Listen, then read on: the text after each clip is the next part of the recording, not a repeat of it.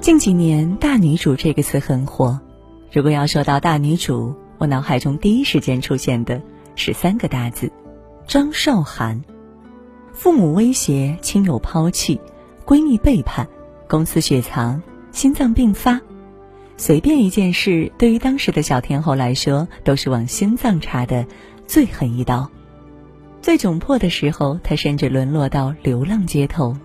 可是他每次出现，小小的身躯却光芒万丈，仿佛从未受到伤害。很多人进入娱乐圈的初衷都是为了家里还债，张韶涵也不例外。父亲心脏不好，待业在家，张韶涵作为家中长女，十五岁就开始闯荡社会，洗车、洗碗、服务员，什么脏活累活都干过。但家里情况还是没有好转。为了给家里还债，一九九九年，年仅十七岁的张韶涵参加了中广流行之星歌唱比赛，一下子就拿下了加拿大赛区的第一名。伯乐玲珑璇鼓励他回到台湾发展，还牵线让他获得了福茂唱片的十年合约。合约带来的首先是试戏的邀请，《海豚湾恋人》《MVP 情人》等偶像剧向赵韶涵抛出了橄榄枝。当时恰逢台湾偶像剧的繁盛时期，很快她的知名度上升，家人的生活也得到了保障。二零零四年，张韶涵陆续发行了《Over the Rainbow》、《欧若拉》、《潘朵拉》等专辑，销量可谓是一鸣惊人，她瞬间成为台湾小天后。歌曲《隐形的翅膀》火遍大街小巷，甚至被写进了高考作文和北大演讲稿里。眼看着事业走到巅峰，他的健康却亮起了红灯。二零零八年，工作劳累导致家族遗传病复发，张韶涵心脏二尖瓣膜脱垂，不得不停止一切工作，远赴温哥华治疗。就在这时，母亲把他的所有积蓄转走，而等着做心脏手术的张韶涵连治疗费都拿不出，只好到处问朋友借。回到台湾老家，没有半点温暖，有的只是不得安宁。父母联合家中的舅舅和姥姥找他要钱，不仅要求他每月支付一百五十万台币的生活费，还要为他们两人各买一套房。亲情在利益的面前显得可笑。当时患病瘦到只有三十多公斤的张韶涵，为了平息事件，答应了给父母每月约六万台币的生活费，以及满足他们的买房要求。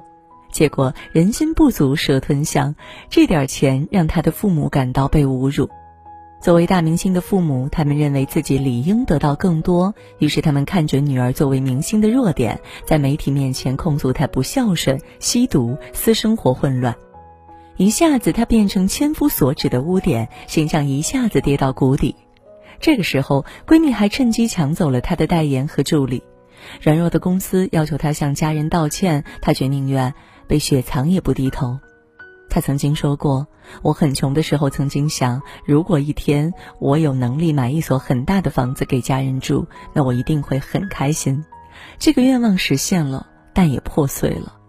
所谓的实现了，是因为他真的赚到钱了，也给父母们买了房子；但破碎了，是因为这个愿望实现之后，家人不再是家人。二零一八年，在歌手舞台上，他凭借一首《阿刁》再次回归。十年过去了，那只敢反抗的鸟就是他自己。命运多舛，痴迷淡然，挥别了青春，数不尽的车站，甘于平凡，却不甘平凡的溃败。你是阿刁。节目播出后，张韶涵发文表明心志：甘于平凡，却不甘于平凡的溃败。经历了这么多年之后，慢慢懂得什么叫做放下。从前觉得许多人都欠着一句对不起，现在也可以让自己试着去释怀。回头看看那些人或事，都会成为生命中遗失的美好。看着他在舞台上光芒万丈，有粉丝说很羡慕他。他回应说：“理想的生活都是拼出来的，这恰恰就是他的人生信条。”难得翻红。二零一八年之后的一年内，他办了二十八场世界巡回演唱会，几乎每个月四场。为了保持状态，每天至少练声两小时。你去看他的微博，发现即使没人问津的日子，他都依然积极向上。不是在工作，就是在健身。瑜伽、拳击、普拉提都不在话下。他说：“像我们歌手健身，不是只有练肺活量，更多是为了舞台呈现。他已经很多年没有吃面包和甜食了，偶尔有空还会弹钢琴、做美食、研究服装和室内设计。他始终觉得，真正的炫富不是与金钱和物质相关，而是不管几岁都有一颗善良、勇敢和年轻的心，通过自己的坚持和努力，得到自己想要的自由。”早些年，他甚至买下一个小岛，在上面建造了自己的私人世界，偶尔在沙滩上沐浴阳光，躺在椅子上尽情的放空自己。这座岛专属他自己，可以为他隔绝外界的纷纷扰扰。而面对伤痛，他早就学会放下。有一句话叫“感激伤害你的人，因为他让你变得更强”。但我只想说，伤害就是伤害，没有这些伤害，我也会变得更强。因为我不仅天生丽质，我还天生要强。岁月是公平的，每个人都会有自己至暗的时刻。不同的是，每个人对待的态度。有些不好的事情像噩梦一样。张韶涵告诉我们的是：当你醒来的时候，不要带着这样的情绪去摧毁自己的人生。所有杀不死你的，都必将让你更加强大。